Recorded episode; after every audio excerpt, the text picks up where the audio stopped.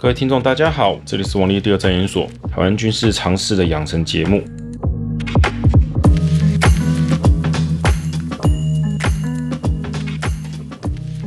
任何的军事手段都有情境在，你不能跳脱它的环境因素，只讲前不讲后，尤其是不谈后果哦。我们在谈任何的所谓的军事的手段，尤其是谣言类，都要去问，做了这件事情之后的后果是什么？后果只是他后面要做的事情，不管他是台湾要投降，还是台湾要独立，他都有一个有脉络性的说法引导到那边去，而不是突然之间就跳到结果啊。这个就是跟所谓的白马王子跟白雪公主从此过着幸福快乐生活是同样的概念，只能 当做童话故事听听而已。所以，我们今天要谈的就是，当中国使用了大量弹道飞弹攻打台湾之后，哦，认真的想要武力犯台，那么随之而来的第二波攻势。几乎可以肯定，就是所谓的空军争夺台湾的制空权，以及所谓的用空军打击台湾的各式各样的军事基地等等，这种谣言就非常的多。我很难说举几个经典的给各位知道哈，因为这个变种太多太复杂，你不要想它就是一种感冒病毒就好了。原因也非常简单，因为空战是个很高度专业的技术，太多可以讨论的地方了。所以，我也只能就比较基本的概念去加强，哦，所以在这一集里面，我会给各位教一些基础常识，让大家了解到，哦，原来空战是这样子的，跟各位想的可能会有点不大一样。而谣言正好就是在这种所谓的太高深就专业到听不懂，但太简单又简化到算是胡说之间，用稍微有点像样子的概念去糊弄读者的，哦，这种东西可以统称为谣言。一般来说，这种谣言分三类，第一种就是数量。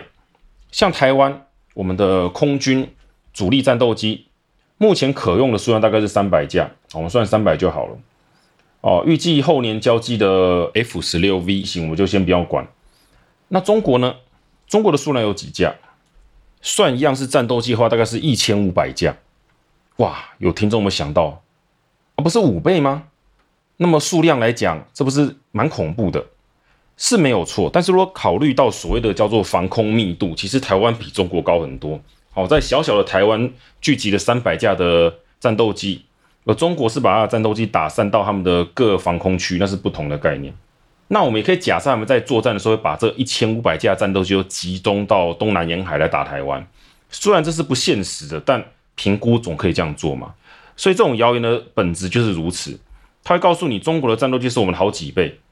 所以单纯从数量压制哦，我们也赢不了。当然有种更显而易见的谣言，差不多中国有三千架战机，这是混淆了军机跟战机的差别。因为他们所谓的三千架战机里面有很大一部分是所谓的轰炸机、侦察机等，不能用在抢夺制空权的攻击作战上面的。啊，这种当然就用心更可疑了哈，或者他可能完全不懂而已。啊，不管。第一类就讲数量，那第二类讲是什么？所谓的品质、质量。中国讲质量，我是不大喜欢的哈，就这样吧。意思是说，中国的战机的品质都比台湾的要好哦，每一款都非常的棒。那他们有很多的数据，包括新闻啊，还有各种的评估哦，看起来是煞有其事。但又回到一个老问题了，真的是这样吗？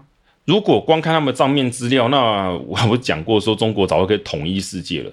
也就是说，其实没有那么好啦。举个例子。他们号称还有在用的像歼七、歼八型，是比较旧的，大概也有个约三百架，但是干嘛退役中了，他们自己都不能用了。那歼十号称有个六百架，性能说很好，我还看过说什么可以打爆对抗什么 F 十六的。不过讲那么久也没看到哪个国家说要进口这款战机，所以大家就听听就好。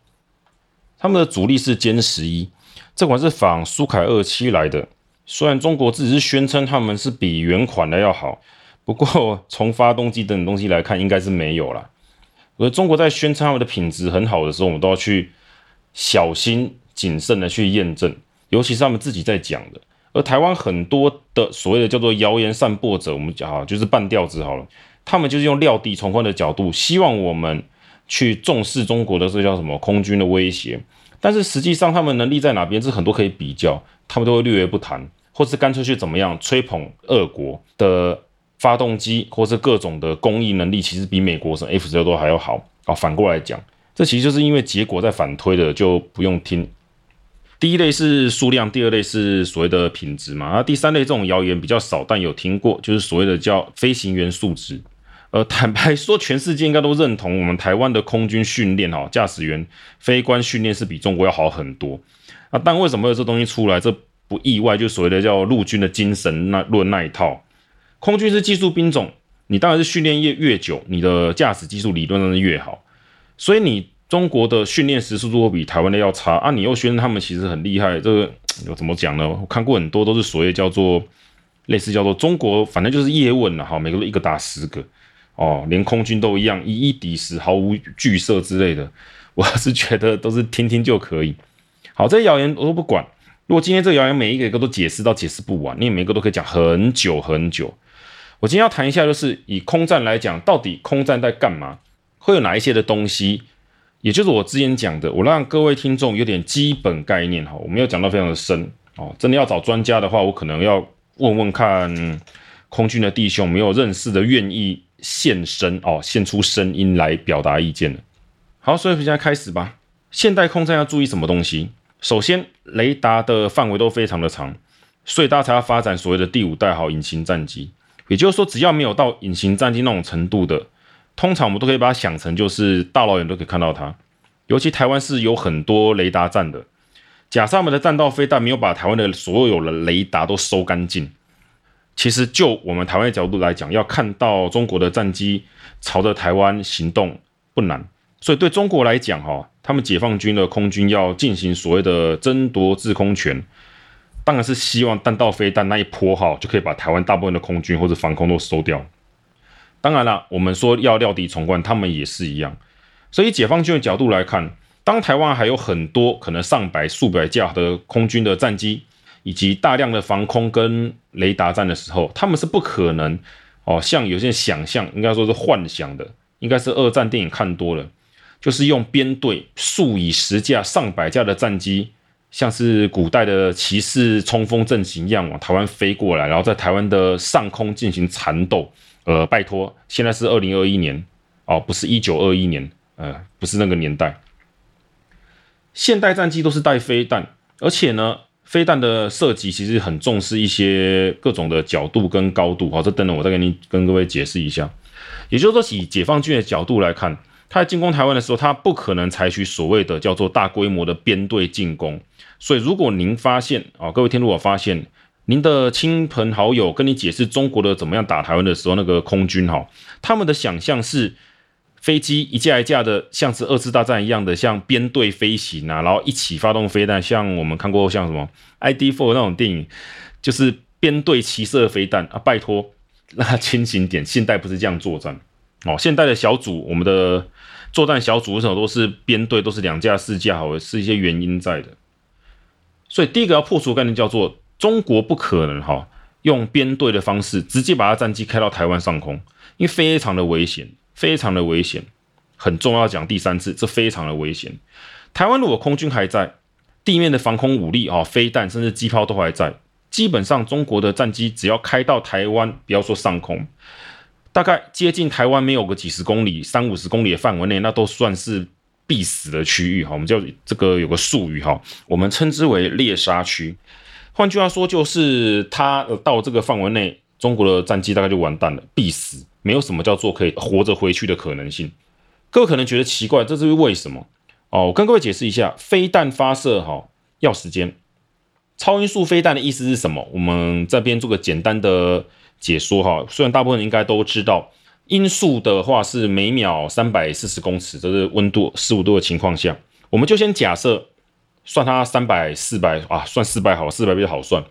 假设它是以超过音速的每秒四百公尺前进，那今天呢，它一秒四百公尺，十秒就是四千，就是四公里，十秒四公里，一百秒呢四十公里。换句话说呢，如果今天我们的空军发现解放军敌机来了，发射一枚刚刚讲那种速度的飞弹，四十公里它要飞一百秒啊。当然，飞弹的速度不会那么慢了哈。我是给各位一个概念。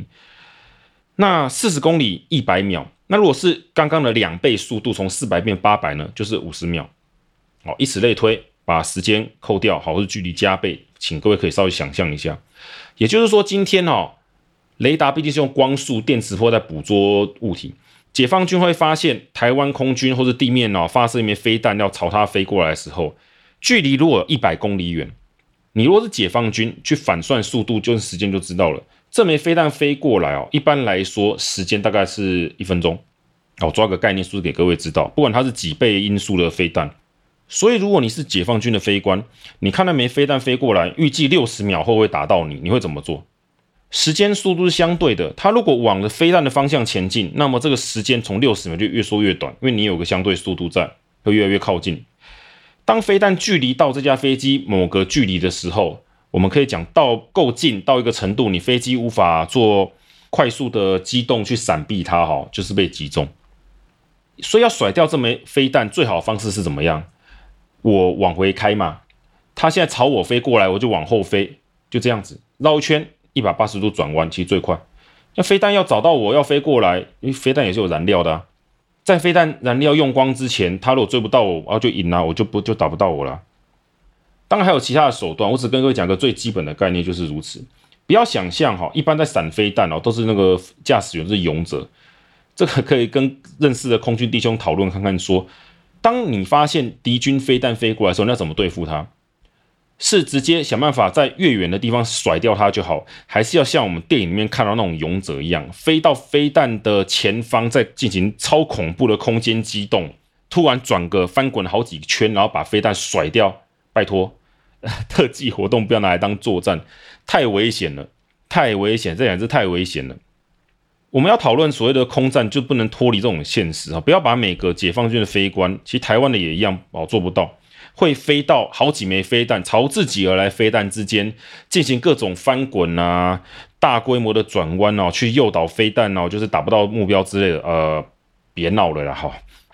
那所以说，一般来讲，解放军会怎么做？他们会停留在台湾的防空圈外面，进行各种角度，就是这怎么解释？就是好像说他会用各种不同的角度进攻台湾的防空圈，然后诱导我们台湾的战机。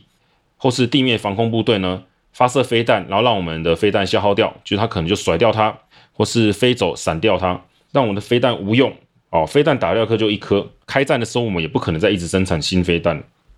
那或者是说是引诱说，因为我们的战机可能要考虑说去追他们，因为打架架飞机是一架嘛。那有没有可能说我们判断，哎，我们这个小组说哦，我们追上去干掉他两架就好了，这样之类的。那他就制造某一种的情境，哎，反过来变成他在包围我方的战机，然后导致呃我们就是战损，这是有可能的。但总之，这种空战的进行不会像各位想的，就是通通飞到台湾上空进行像我们叫做狗战，就 dog fight，就是你们看到电影里面那种，就是我一架飞机咬着另外一架飞机的尾巴，哦，它转弯我也转弯，它突然那个 U 字形转，我也 U 字形转，追着它，然后开着机炮咚咚咚咚咚把它打下来。呃，并没有哈，现代空战不是这样，不是说没有到这样，是不大会这样子的。所以在这边，每次看这种所谓叫解放军攻台，用数千架飞机来换，我都心里在想的是，讲这句话的人是真的知道空战怎么打吗？如果在二三十年前哦，还有个概念叫做台海的空域上空的最大容量，我印象中九零年代听过哈，不过后来发现数字要修正，不过还是讲一下好了，就是在台海上空要容纳多少的喷射战机。同时作战不会撞到，大概四百架哈，三百四百架，后来才知道应该就两百。这个什么叫做最小空域？意思就是说，天空是有容量的，你的速度越快，就会有越大的回转半径哈。这个大家开车应该晓得嘛，你速度开车越快，你要转弯，你就会有个越大的转弯的半径哈，急转弯会翻车嘛。飞机是不会翻车了，但会有另外的危险。那如果说对方一百架，我们也一百架，那台湾上空充满了总共两百架飞机，那边追来追去哈，你追我赶之类的，在此情况下不会撞车啊，不对，撞机哈，对不起，不是撞车，是撞机。不管是我们撞对方，对方撞我们，还是我们的对撞互撞，自己盟军友军互打，不管。太狭小的空域飞机，有时候那个后燃器一开一加速一冲，嘣就爆了，就撞到了，而这是很悲惨的。所以其实不会像我在看到二次大战那种场景了。其实就算是第一次破湾战争，也没有那么高密度的飞机飞来飞去。你会看到像是巴格达被空袭，那是因为盟军都要空袭这边了嘛，当然一大堆轰炸机在丢炸弹啊，才在附近绕来绕去，在空中扫除所谓的伊拉克空军这种过程当中，你会发现其实盟军不是大规模编队，数百架飞机飞来飞去找敌军，不是，他们是四架一组，小组小组的，在一个范围内搜索对方，搜索到之后呢，进行攻击。那伊拉克进行防守方嘛，他们会怎么讲？因为在自己国土作战，哦，所以容易被击落。所以讲到这边，听众应该可以了解到，就是在台湾的所谓空军还在，防空飞弹各种系统雷的雷达系统还在的时候，解放军其实真的不会派遣大量的飞机冲到台湾上空，真的太危险。你想要消灭台湾的空军，好了，我们就假设真的派了几十架飞机飞来台湾上空逼我们作战，近距离作战，也先假设真的飞过来了，他在跟我们台湾的哈国军、我们的空军飞官在那边缠斗的过程中，最怕什么状况？地面如果有个防空飞弹瞄准他尾巴，动一发，他怎么办？就是这样啊，更何况我们不会只有一发，而且他如果在进行缠斗的时候，它的高度会有变化。当然，这想也知道嘛，越高的飞机越难打。但它只要进行缠斗，会上去会下来。不要忘了，台湾还有个中央山脉，高度三千公尺，所以它如果要下降，要进入到山脉之下，它会有个范围限制。那飞上去高度有个限制啊，不管这个更复杂。那在这个范围情况下呢，地面如果来个防空飞弹，射一发上去，两发上去，它很难闪的。为什么难闪？就是我刚刚讲的。他如果没有注意到，它的下方两三公里处、十公里内就有一台防空飞弹车在那边等他。它飞到十公里内的范围，就有个飞弹射过去的时候，它的反应时间剩不到几秒钟。就算只有十几秒钟也一样。它一方面要闪这枚飞弹，它还可能要去怎么样？不管是追我们的飞机，还是被我们的飞机追，人的注意力是有限，他同时要注意那么多的事情。如果这时候又来另外一台防空飞弹车，又朝他打一发，两发追他一发。我坦白说了，台湾的防空飞弹密度很高，在我们的主场作战是风险极高的行为，他死定了啦，这样讲了，所以一要到那种程度，一定是台湾的刚刚讲的各种的对空防御能力都被打得差不多时候，他们才可能把飞机飞到台湾上空。那台湾在主场作战优势有很多，还有一个哦，有没有发现各位听众？我到现在为止都没有跟各位讲到说数量跟什么品质这种各种各样关系，因为在讨论这种的人是完全不考虑实际作战的。他把作战想的一个数据，只要对方的飞机比我们素质好，好像按下一颗钮，飞弹发射我们就爆了。哦，现实不是这样。我再讲的现实不是这样。再讲一个概念，好，第二个概念讲完，时间也差不多，但听众应该可以了解到我想表达的概念。现代空战呢，还有一个很大的问题，就是所谓的油料。各位可以上维基百科看，虽然那个数据不见得是准的哈，但是如果今天你是解放军，你加满油要来台湾上空，假设台湾上空作战，你的距离是多少？从哪个机场起飞？各位可以翻 Google Map 哈，Google Earth 也比较好哈，请各位用 Google Earth 比较好。你会发现，他如果从他基地飞来台湾，假设是五百公里，他回去要降落也是五百公里，来回一千。那么他如果呃，各位就查一下维基百科上呢，假设他讲他的航程是一千五百公里的话。表示有一千公里都要拿来干嘛？来回嘛，好，上下班，它只剩下五百公里航程的油料可以用。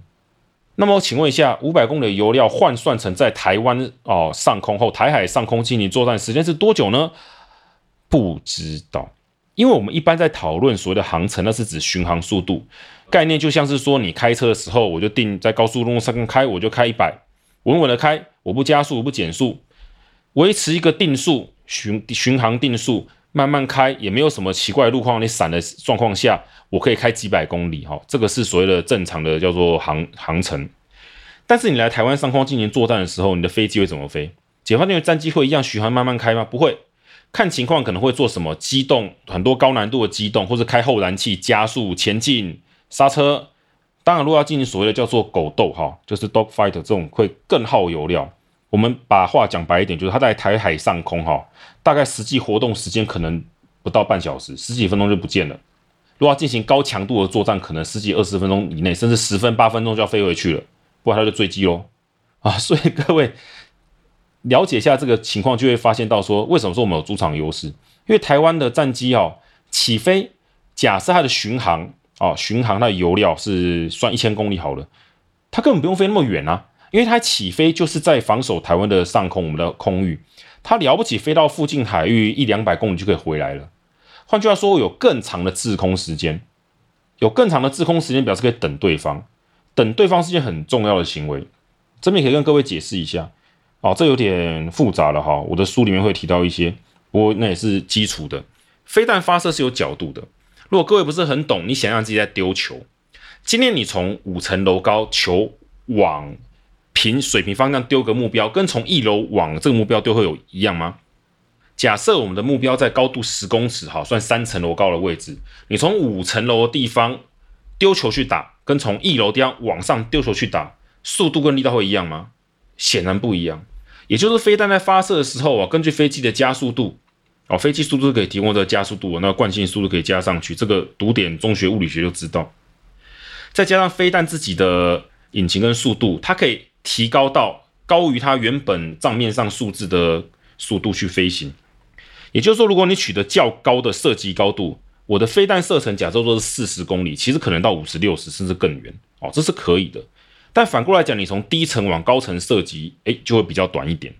在这边，各位千万不要先用账面数字去想事情的状况，就是他他不要说一百公里就真的一百公里，其实不是，一百公里还包含着飞过去有时间。那通常讲最大射程的意思是它能打到那边，但不代表它能打到对手。哈，我跟各位一个概念，我们有款飞弹说射程一百公里，只是它可以打到一百公里远的目标，不是它真的就能射中一百公里的目标。这个命中率当然就像我刚刚刚讲的，理论上越近那越好打到嘛，因为它就一下就追到了。越远呢，就有越多的手段可以去闪避掉，所以用数据看这些事情哦，像说讲说啊，中国飞机是我们的几倍，他们凭的什么数据有多好啊，战机多先进多强，其实，呃，空战也是有所谓的地利因素的。台湾是主场，我们是防守，只要我们的空军哦起降正常，我们的防空系统都还在，好，至少有个八九成，不要说八九成，有个六七成在，就非常有威胁性的。中国基本上是很难把他们的战机开到台湾上空。进行所谓的制空权争夺战。我的意思是，各种谣言，他们其实就是舍弃掉各种情况，单纯讲要把这一千五百架飞机耗在台湾上。如果用这种想法去想，那我也不能否认，他们使用了全部的空优战机，不在乎人命死伤跟优秀的飞官的损失，就是要把台湾的空军跟所有的东西消耗掉。那么，的确，我们可能在几天之内，空军的防御就被消耗光了，真的可以。但问题是，他们要冒这个风险吗？他们又不是只有台湾要打，他们有其他地方要防守啊。所以呢，在这类的谣言哦，都是强调中国倾国之力都要打我们，而且不计损失，不怕死亡。呃，我倒真的希望他们这样干，因为这种做法其实非常的伤。他们可能没两下就也没有什么叫打台湾的能量了。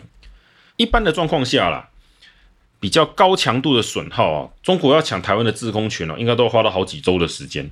哦，我这是讲比较一般的情况，当然这是我们的兵推跟实际战争的状况还会有所改变，但总之不大存在什么叫第二天我们台湾都没有制空权这种事情，会有这种状况发生的话，必须前面那个阶段就是我们之前讲的弹道飞弹无敌论要成立，这也是为什么大部分的谣言都会把弹道飞弹吹得跟神兵一样，好像一发干掉一个基地，打下去是核子爆炸哦，核弹、原子弹，整个基地嘣轰就没有了，因为如果不这样做。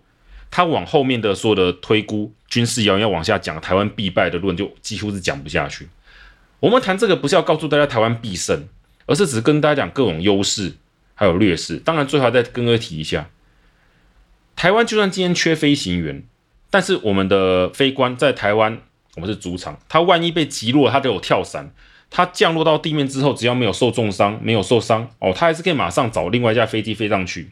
换句话说，飞行员比较少这件问题对台湾的影响相对没有那么严重，但中国不是。中国如果这个飞行员来打台湾的过程中，台湾海峡、东海上空都是海耶，他如果被击落的地点不是在海上，海上掉下去大概死也没有，这时候没有谁有心去搜救他。他如果掉到台湾陆地上，他跳伞跳到台湾那个我们的本岛上，你觉得他回得去吗？不是被射杀就是被逮捕吗？也就是说，对解放军来讲，他的飞行员。掉了一个就是一个，而对台湾来说呢，只要在台湾的本岛上空哈，海洋可能比较没办法，只要在本岛上空跳伞，大概都还活得回来，还能再去开下一架飞机。这个在英伦空战二次大战中就充分证实了。希望今年内容各位各位听众能有点基础的了解哈，我都没有讲到更细节的东西哦，只是跟各位讲比较常识性可以去想的东西。那我们就到这边了，感谢各位。这是王力第二战研所台湾军事普及的养成节目，谢谢大家，我们下集见。